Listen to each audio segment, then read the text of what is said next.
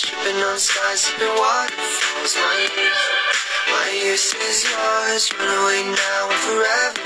My youth, my youth is yours, a truth so loud you can't ignore. My youth, my youth, my youth is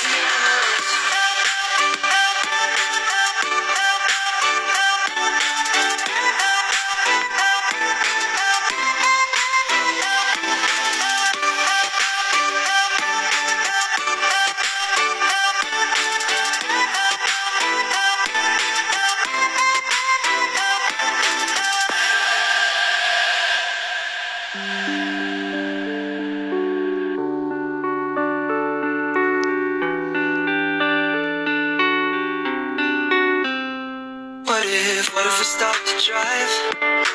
What if we close our eyes? Speeding through red lights to paradise. Cause we've no time for getting old. What if body, time and souls? Cross our fingers, here we go.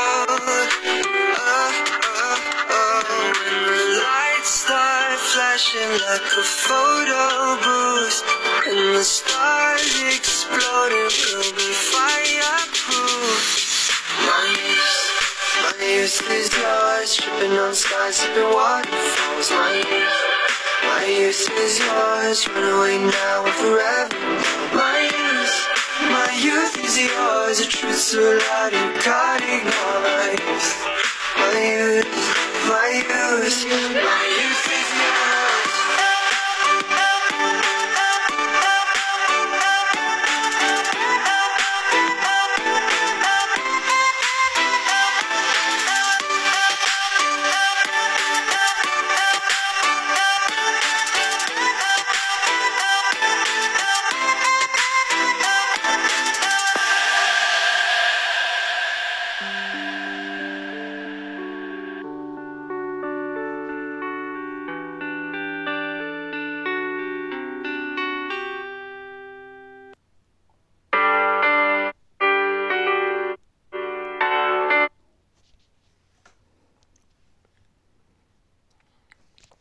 亲爱的各位听众朋友，大家晚上好。那么今天是二零二零年的八月十二日，那么今天是国际青年日。那么国际青年日，它是全世界革命青年反帝国主义、反军国主义、反世界大战的这么一个纪念日。那么在一九九二年的十二月十七日呢，在第一百二十分之这个五十四号的决议当中，联合国大会赞同主管青年事务部。长的这个世界会议中就提出了这一建议，决定将每年的八月十二日定为国际啊青年日，也就是这个 International Young Day。那么大会还建议组织宣传活动，支持青年日，提高人们对大会一九九五年通过的这个到二零零零年及后世界青年行动纲领的这么一个认识啊。那么今天就预祝各位青年国际青年日快乐。好的，那么按照计划又来到了我们的这个周三。那么周三的话，我们主要是围绕这个艺术跟文学这一块来讲。那么上期节目我们是简单对这个艺术做了一个比较系统的这个讲述。然后今天呢，我们再从这个艺术史的角度来跟大家一起聊一聊。那么艺术史的话啊，它一般就是用以研究美术及其图像的。啊，这个图像和形状使用材料的这么一个历史发展的科学，那么它是有关于艺术作品的历史发展及其风格的研究。那么这种风格呢，可能包含它的艺术类型、设计形式以及风格啊，比如像英语的这个 style，嗯，这个 i n s o l art 等等等。那么它也是研究和描述美术在。当时和当地的这个美术感，以及在世界观条件下的文化作用，以及艺术家的创作过程。美术史呢，一般研究的对象会包括像绘画、雕塑、建筑啊，同时也可能像有这个陶瓷、家具及其他的装饰艺术这一块。再来详细看一下它的研究范围。那么美术它有着悠久的历史，从人类一开始出现的时候就出现了这个美术史。那么原始社会时期的人类就会在岩壁上描绘动物和狩猎的这个图案。那么随着文明的发展呢，最早的文字啊，它也是从这个图画啊这种美术当中演变出来的。那么美术它是一种精神的产物，历史上一直是和宗教联系在一起的。然而随着技术的进步，绘画材料的发展呢。画家不断的追求和更加逼真的对描述对象啊，美术的水平也不断的发展。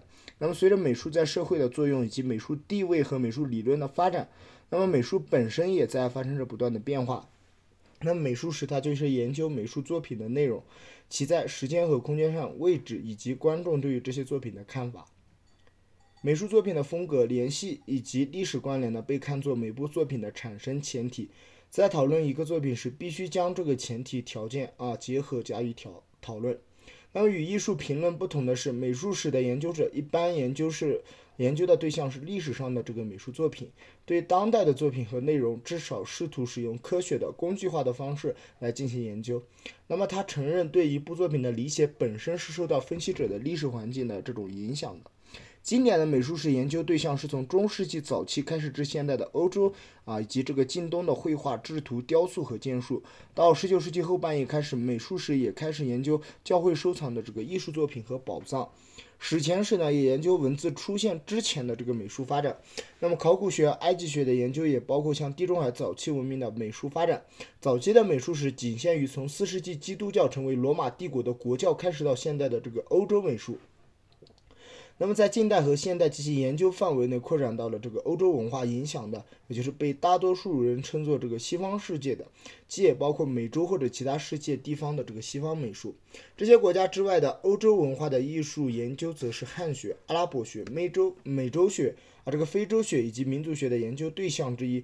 二十世纪前半叶，美术史的研究范围也扩展到了其他的文化圈，比如像这个非洲美术史或亚洲美术史的美术作品。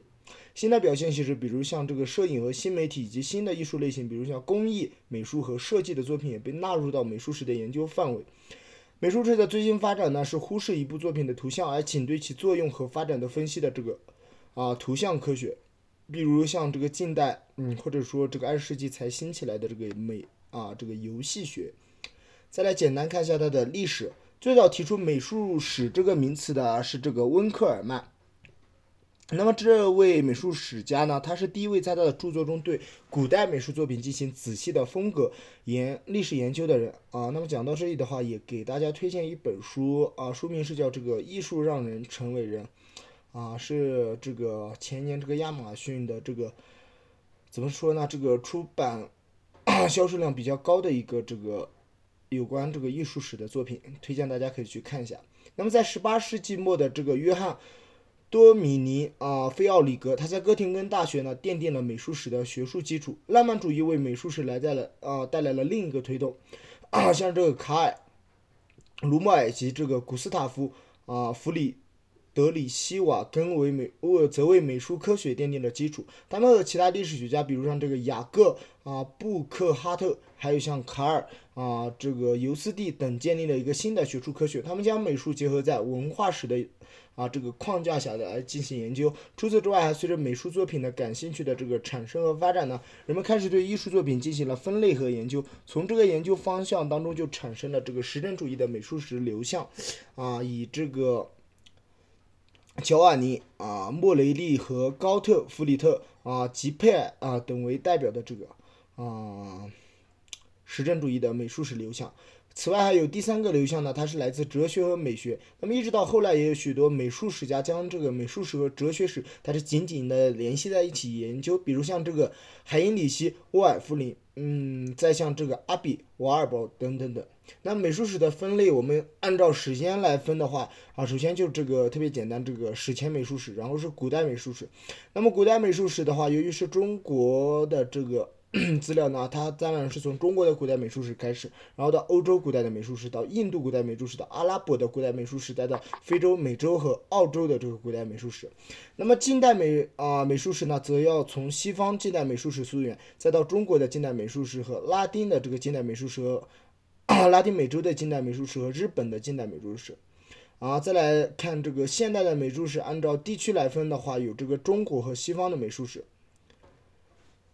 嗯，那么，嗯，怎么说呢？嗯，今天的话，这个节目呢，就是啊、大概就这么多的内容，主要跟大家一起回顾了一下这个啊、美术史，它作为一个啊、研究性的这个学科啊、它的一些研究的范围跟这个分类。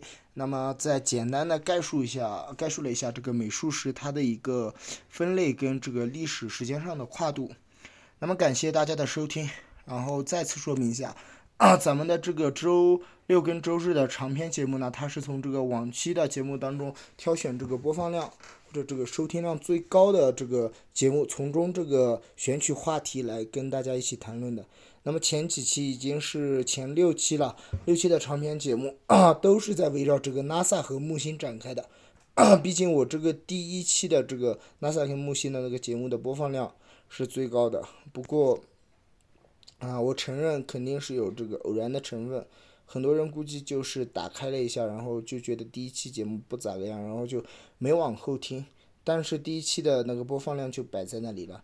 所以不出意外的话，这周应该还是围绕这个 NASA 跟木星展开的，啊，所以现在开始啊，或者之前也有一些准备吧，在那个基础上又要去扩充一下，找一些材料。那么感谢大家的收听，啊，希望大家能够持续的订阅、关注和支持和转发，啊，感谢大家，再见。